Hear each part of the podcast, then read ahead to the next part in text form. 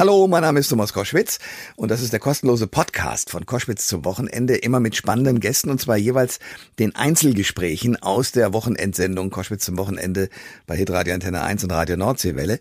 In diesem Fall mit einem sehr meinungsstarken Kolumnisten, Harald Martenstein, der sowohl bei der Zeit als auch äh, bei der Welt am Sonntag seit neuestem seine Kolumne verbreitet und auch Bücher geschrieben hat und eben manchmal die Mehrheitsmeinung nicht vertritt und dann ordentliche Winde abbekommt. Shitstorms, wie das so schön heißt.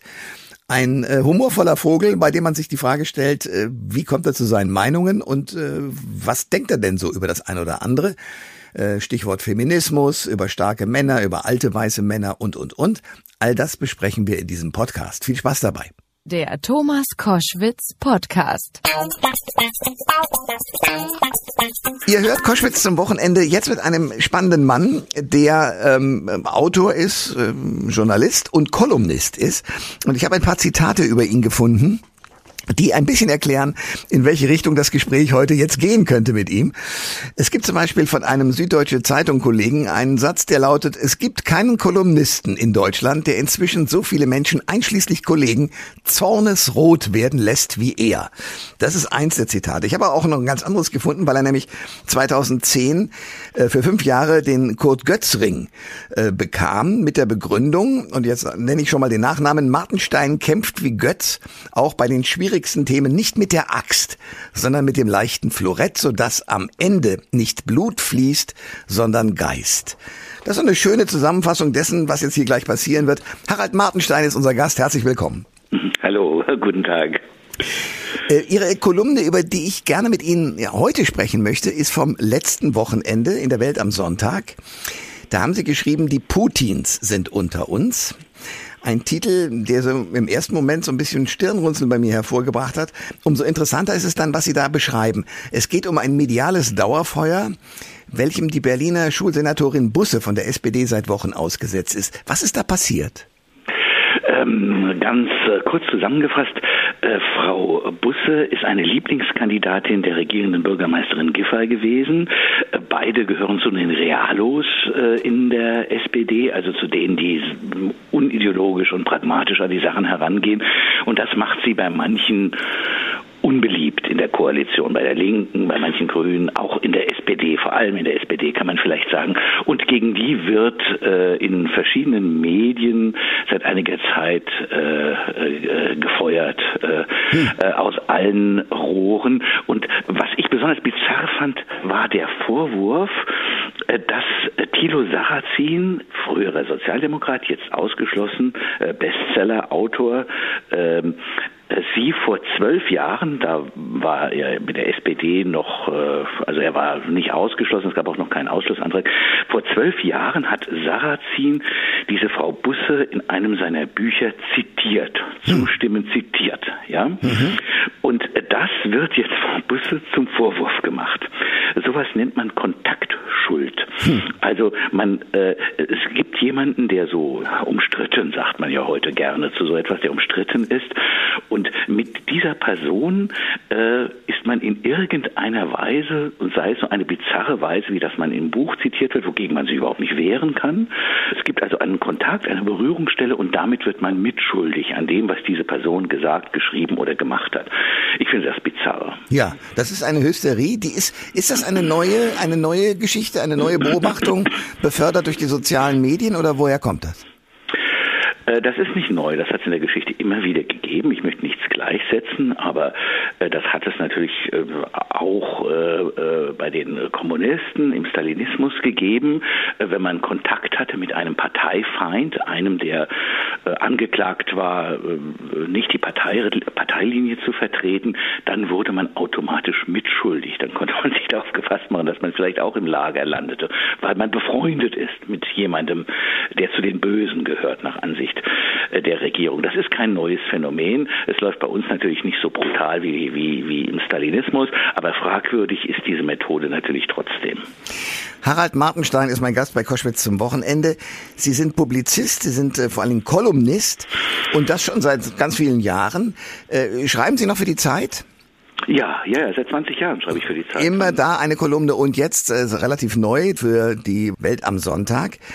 Woher kommt es, dass Sie Menschen offenbart, ich habe Sie gerade zitiert von einem äh, Süddeutsche Zeitung-Kollegen, äh, die, die Zornesröte in die Gesichter von, von Menschen kriegen? Wie machen Sie das? Jede, äh, jede Kolumne hat ja so eine Ausgangsidee, ein Grundprinzip und ich begebe mich schon gerne in die Grauzonen der umstrittenen Themen und ähm, äußere da häufig Meinungen, die minoritär sind. Ja. Äh, 2015 zum Beispiel, äh, während der Flüchtlingskrise, habe ich relativ früh geschrieben, dass es unvernünftig sei, so viele Menschen völlig ohne Kontrolle, ohne dass man weiß, wer das überhaupt ist, ob gegen die polizeilich irgendwas vorliegt oder so, die einfach hineinzulassen. Ich habe geschrieben, natürlich müssen wir Leuten in Not helfen, natürlich ist Einwanderung im Prinzip gut und richtig, aber so wie das jetzt hier gemacht wird, ist es falsch und äh, total unvernünftig. Das ist heute auch so ungefähr die Position, die die Grünen dazu haben. Mhm. Aber wenn Sie das 2015 gesagt haben, als alle äh, äh, sagten, ja, wir bekommen Menschen geschenkt und das ist alles wunderbar und es wird überhaupt keine Probleme geben, es darf kein, auf keinen Fall irgendeine Obergrenze geben bei Migration. Wenn Sie das 2015 gesagt haben, dann äh, äh, mussten Sie auf einen Sturm der Entrüstung gefasst sein. Das stand ja Wochen und Monate lang so nirgendwo, in keiner Zeitung. Und auch im Fernsehen wurden solche Argumente nicht äh, gerne gesehen. Und das hat sich, das war, viele meiner Kolleginnen und Kollegen sehen das heute auch rückblickend als einen Sündenfall an, dass man da nicht einfach breiter diskutiert hat, ein breiteres Spektrum gehabt hat.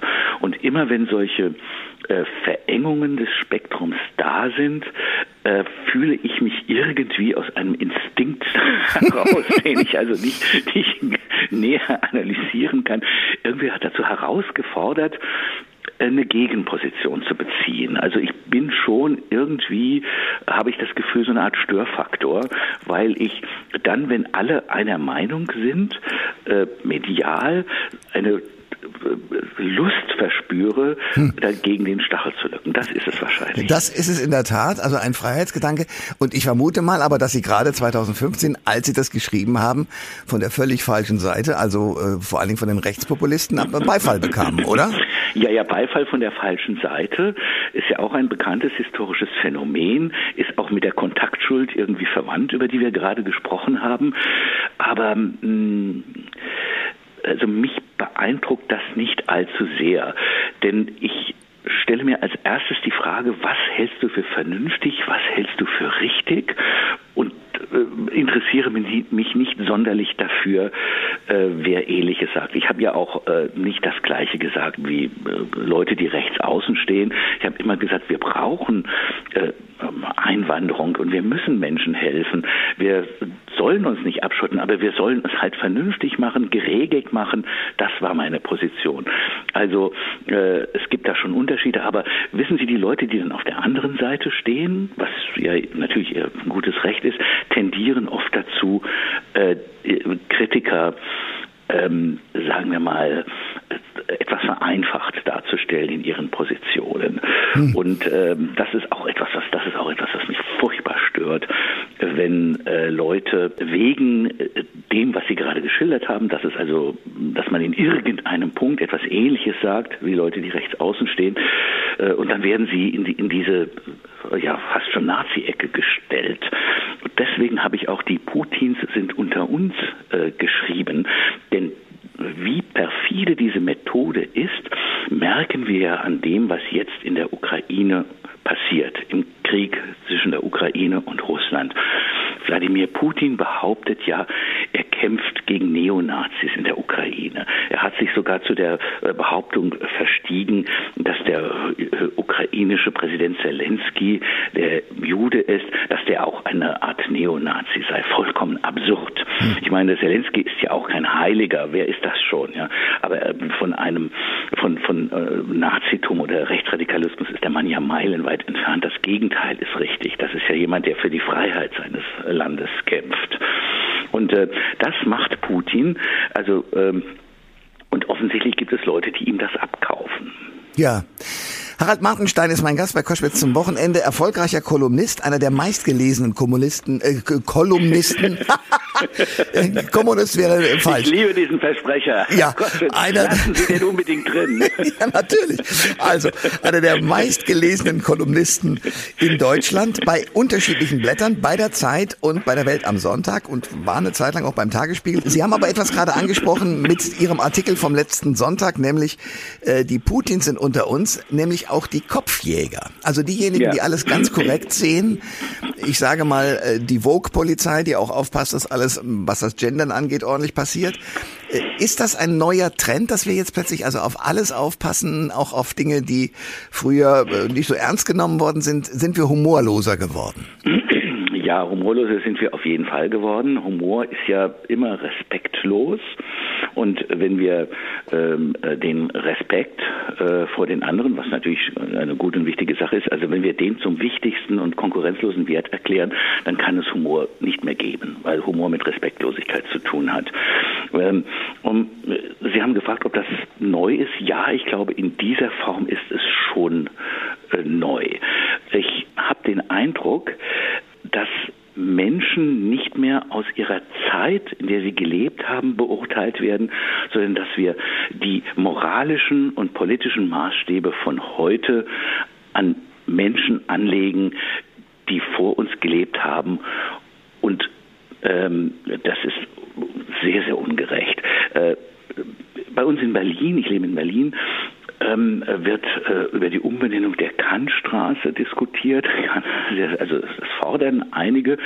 Äh, Kant, ein Philosoph der Aufklärung, man kann sagen einer der Vorväter der modernen Demokratie, ein Mann, der weit über seine Zeit hinaus gedacht hat, ein fortschrittlicher Denker, hat sich aber auch antisemitisch geäußert. Das ist eine Tatsache. Hm. Nur ist der Antisemitismus in dieser Zeit, auch in späteren Zeiten, ja gesellschaftlich akzeptiert gewesen und war Mainstream, wie wir heute sagen. Wenn man sich diese Texte anguckt, sind sie widerlich, ekelhaft. So haben die Leute damals äh, gedacht und nicht jeder ist in der Lage, äh, aus den Fesseln seiner Zeit sich zu lösen. Die wenigsten können das. Ich frage mich manchmal, wie die Leute, die 200 Jahre nach uns leben werden, über uns denken. Ja. Wahrscheinlich werden sie das meiste von dem, was wir heute sagen und für richtig halten und glauben, für falsch halten. So ist es nämlich immer gewesen in der Geschichte. Die, die Nachgeborenen sind immer schlauer gewesen. Na klar. Als die und äh, deswegen äh, sollte man das nicht machen. Man muss abwägen, wenn man über Biografien spricht. Äh, man muss die Verdienste äh, gegen die Fehler, die jemand gemacht hat, abwägen. Und es ist, es ist absurd, nur die Fehler zu sehen bei einer Person und die Verdienste nicht. Ein anderes aktuelles Beispiel ist Henry Nannen, einer der großen Journalisten der Nachkriegszeit, Gründer des Stern, der so eine ganz wichtige liberale und schon eher linke Stimme gewesen ist. Äh, Nannen und Willy Brandt äh, äh, verstanden sich gut. Und dieser Mann, Nannen, äh, ist in der äh, war Nazizeit, da war er sehr jung, äh, hat er für eine Propagandaeinheit äh, gearbeitet und schreckliche, eklige Texte geschrieben, Nazi-Propaganda. Mhm. Er unterscheidet sich von anderen dadurch, dass er nie versucht hat, das zu verstecken. Viele haben ja, haben ja versucht, das irgendwie wegzulügen oder, oder nicht zu erwähnen. Ja. Äh, bei Günter Grass hat man ja erst gegen Lebensende erfahren, dass der mal bei der SS gewesen ist, bei der ja. Äh, Waffen-SS. Ja. Und Nannen war dann ein anderes Kaliber. Er hat von Anfang an seine Karten auf den Tisch gelegt und gesagt, äh, ich habe mich in furchtbarer Weise geirrt. Ich habe äh, ein große, große Fehler gemacht und er hat daraus die Konsequenz gezogen, dass er ein wirklich engagierter Demokrat geworden ist. Und äh, wenn man jetzt sagt, ähm, wegen dieser Verfehlungen, äh, die er da als junger Mann begangen hat, äh, darf sein späteres Lebenswerk, das, was er äh, Positives geleistet hat für den Journalismus, für die Demokratie, das darf keine Rolle mehr spielen, dann finde ich das geradezu amoralisch. Denn ähm, Menschen machen Fehler. Ein ja. ganz einfacher, schlichter Satz, aber ein wahrer gleichzeitig. Menschen machen Fehler und wenn wir das den Menschen nicht mehr zubilligen, dass sie Fehler machen, dass sie sie im günstigen Fall erkennen und korrigieren, äh, dann verhalten wir uns amoralisch und nicht moralisch.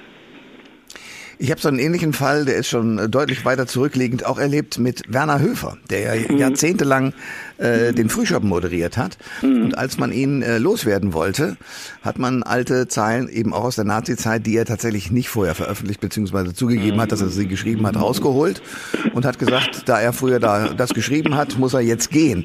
Wobei selbst Carola Stern, die nun nicht verdächtig ist, dass sie eine ähm, rechtsorientierte Person war, gesagt hat, der hat so viel gut für, Gutes für den Journalismus getan, dass es eigentlich nicht korrekt ist. Also das scheint sich zu, durch die Geschichte zu ziehen. Ja, ja, ja. Ich meine, die Leute, die in der Nazi-Zeit beruflich aktiv waren, äh, waren Konformisten und haben das geliefert, was man von ihnen erwartet hat. Wer darüber nachdenkt, wie äh, mit diesen Menschen äh, zu verfahren ist, äh, sollte sich irgendwann auch mal die Frage stellen, ob man selbst nicht auch hin und wieder den Versuchungen des Konformismus, Konformismus erlegen ist. Also ich würde das für mich bejahen. Ja, hm.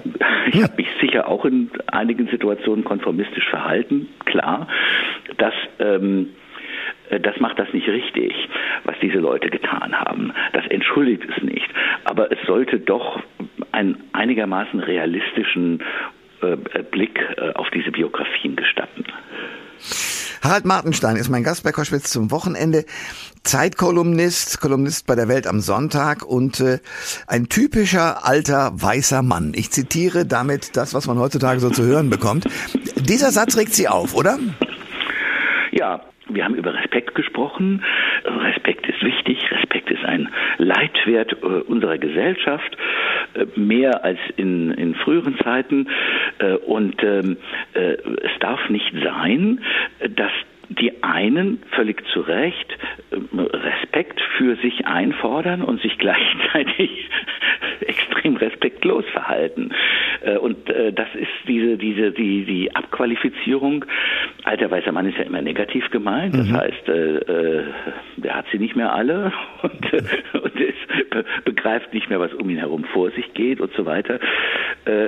Das ist eine, eine, eine Art des, des Redens, die man sich völlig zu Recht bei Frauen Homosexuellen und so weiter und so fort nicht erlauben darf, was ich für richtig halte. Ähm, es muss dann aber auch gleiche Maßstäbe für alle geben. Es kann nicht sein, dass man die einen nach Herzenslust beleidigen und herabsetzen darf und die anderen zu Recht eine Schutzzone für sich beanspruchen. Das geht nicht. Ja, aber auf der anderen Seite ist natürlich der alte weiße Mann bis jetzt immer der Dominante gewesen. Deswegen geht ja diese Beleidigung überhaupt. Ist es wirklich zulässig, Leute pauschal einzuordnen.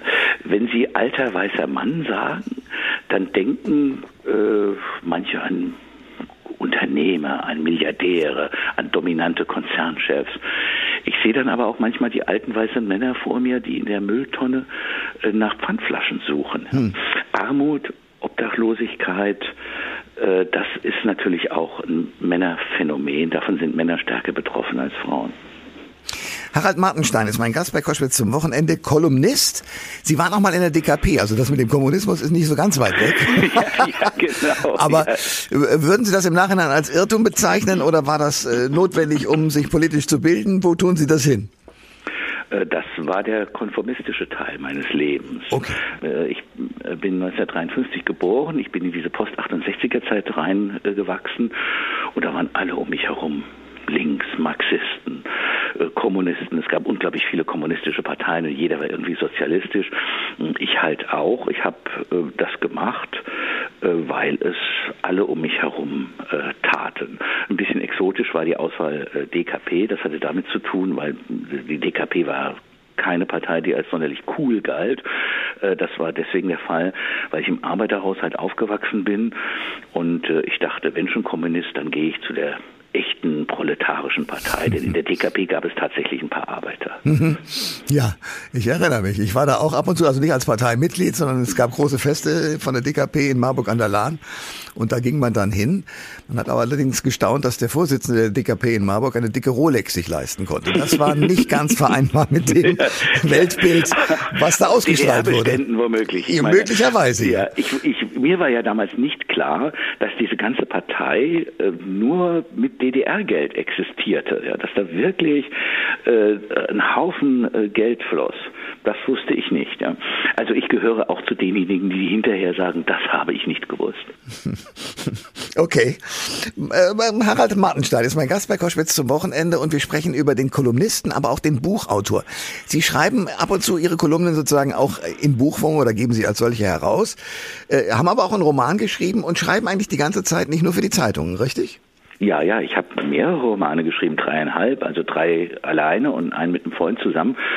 Ich schreibe auch Essays und hin und wieder mal Reportagen. Also es ist nicht bin, ich, ich sage manchmal äh, äh, zu meinem Beruf, ich bin Schreiber. Ne? Okay. Ich schreibe. Wenn Sie mich irgendwas schreiben lassen wollen, dann kann ich das schreiben. Ich habe sogar mal Werbetexte verfasst als junger Mann. Als Werbetexter war ich allerdings nicht besonders gut. Und äh, Ihr letzter Roman oder Ihr letztes Buch handelt von was? Äh, mein letzter Roman heißt Wut und ähm, er handelt von Kindesmisshandlung, so kann man das ähm, kann man das vielleicht in einem Wort zusammenfassen. Es erzählt die Geschichte eines eines äh, äh, geschlagenen Kindes aus der Perspektive des äh, erwachsenen Mannes, der versucht nach nach nach diesen äh, Erlebnissen äh, irgendwie ins Leben zurückzufinden und ähm, ein Verhältnis äh, zu der Mutter zu finden. Äh, in diesem Fall ist die Mutter äh, die, die Täterin. Aha. Ist, ist das autobiografisch oder kommt das als, aus freier Fantasie? Das ist zum Teil autobiografisch. Es ist ein Roman, aber wissen Sie, bestimmte Szenen, äh, bestimmte Erlebnisse kann man äh, nur glaubhaft beschreiben, wenn man äh, äh damit Erinnerungsmaterial arbeiten kann. Hm. Und das heißt mit ihrer, mit anderen Worten, die Kindheit war für Sie eine schwierige. Ja, das kann man schon sagen.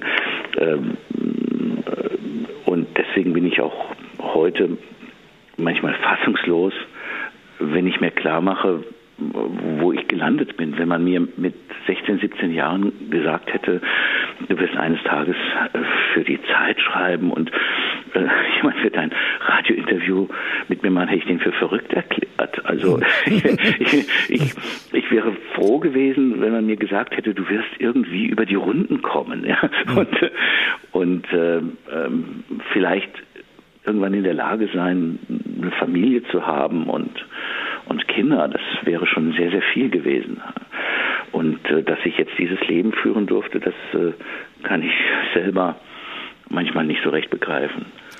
Ja, das ist die mütterliche Seite, die väterliche. Also ihr Vater, äh, habe ich gelesen und das hat mich sehr gefreut, weil ich äh, Hans-Dieter Hüsch geradezu äh, liebend verehrt habe.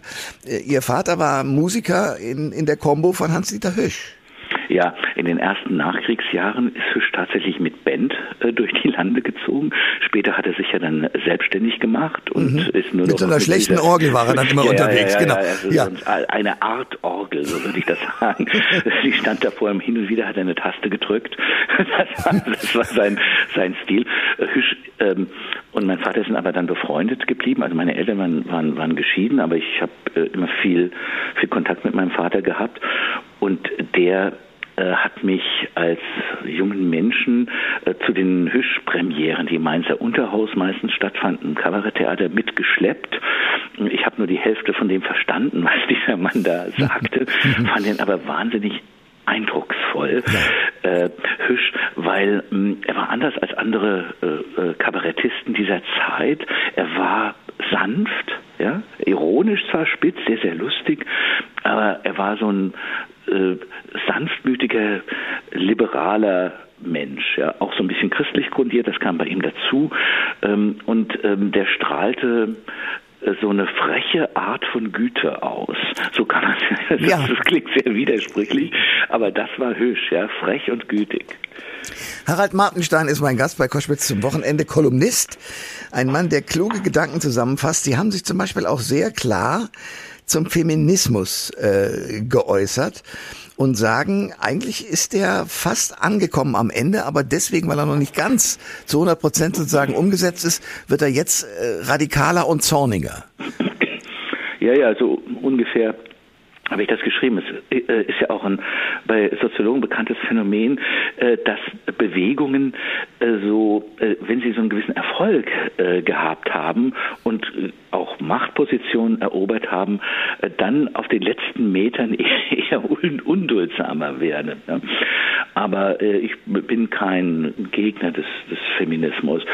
Der, der, Feminismus ist ja sowieso ein einigermaßen fragwürdiger Begriff, weil es ja ganz verschiedene Spielarten gibt und radikalere und weniger radikale Strömungen. Im Moment ist ja die Säulenheilige des traditionellen äh, Feminismus alles schwarz, er befindet sich im Clinch mit anderen äh, feministischen Strömungen.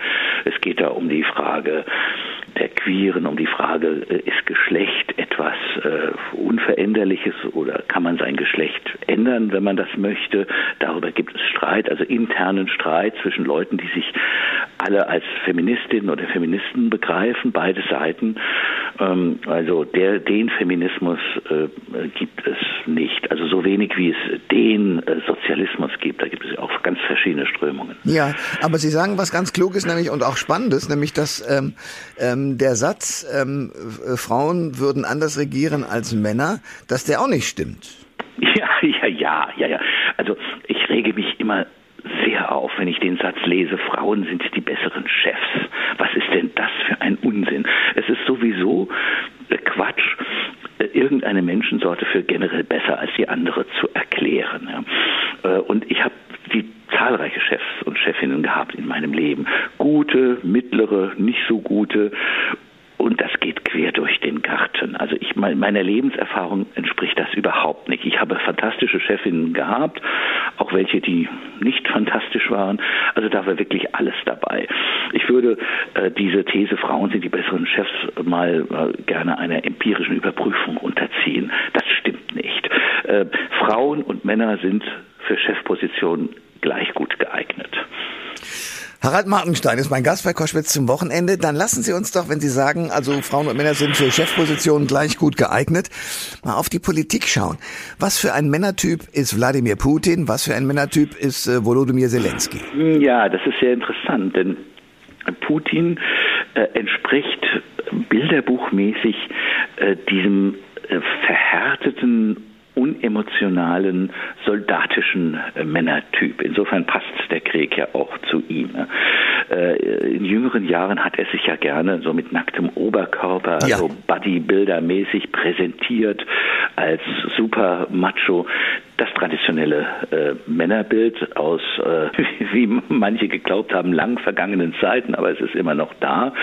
Und Zelensky ist äh, der, der kommunikative, der weichere, obwohl er in diesem Krieg natürlich auch hart sein muss, derjenige, der wirbt, ja, nicht kommandiert, sondern wirbt äh, um, um Zustimmung, äh, auch leidenschaftlich sein kann, ein leidenschaftlicher äh, Redner. Also äh, das äh, ist dieser charismatische äh, Führertyp wie Kennedy äh, zum Beispiel das ja auch gewesen ist. Ja. Dem sind ja auch weltweit die Herzen zugeflogen, John F. Kennedy in meiner Kindheit. Also da habe ich zum ersten Mal Erwachsene äh, weinen sehen, als Kennedy ermordet wurde. Mhm. Unsere, unsere Lehrerin in der Schule hat geweint. Und äh, Zelensky ist äh, der, der Charismatiker. Und Wladimir Putin ist einfach ähm, ja, tatsächlich der alte weiße Mann, der unbedingt das Land vergrößern möchte. Ja, ja, ja, aber ich glaube nicht, dass damit zusammenhängt, dass er alt und weiß ist. Äh, ich kann ihn alte weiße Männer nennen, die anders sind als Putin. Ja. Mhm. Also dann wir, müssen wir gar nicht lange suchen. Das stimmt. Das stimmt. Das war die Stimme von Harald Martenstein, der äh, auch wunderbare Bücher geschrieben hat. Zum Beispiel Alles im Griff auf dem sinkenden Schiff, optimistische Kolumnen, äh, Dinge, die einen aufbauen und lustig sind und humorvoll geschrieben. Herr Martenstein, ich danke Ihnen sehr für Ihre Zeit und ich hoffe, wir treffen uns bald mal wieder, auch nicht nur per Telefon, sondern äh, nach Corona auch wirklich im Studio mal wieder. Ja. Weil das eine oder andere müssten wir noch besprechen, schaffen wir aber heute nicht. Ich danke Ihnen sehr. Ich danke Ihnen, Herr Koschwitz. Alle Informationen zur Sendung gibt es online auf thomas-koschwitz.de.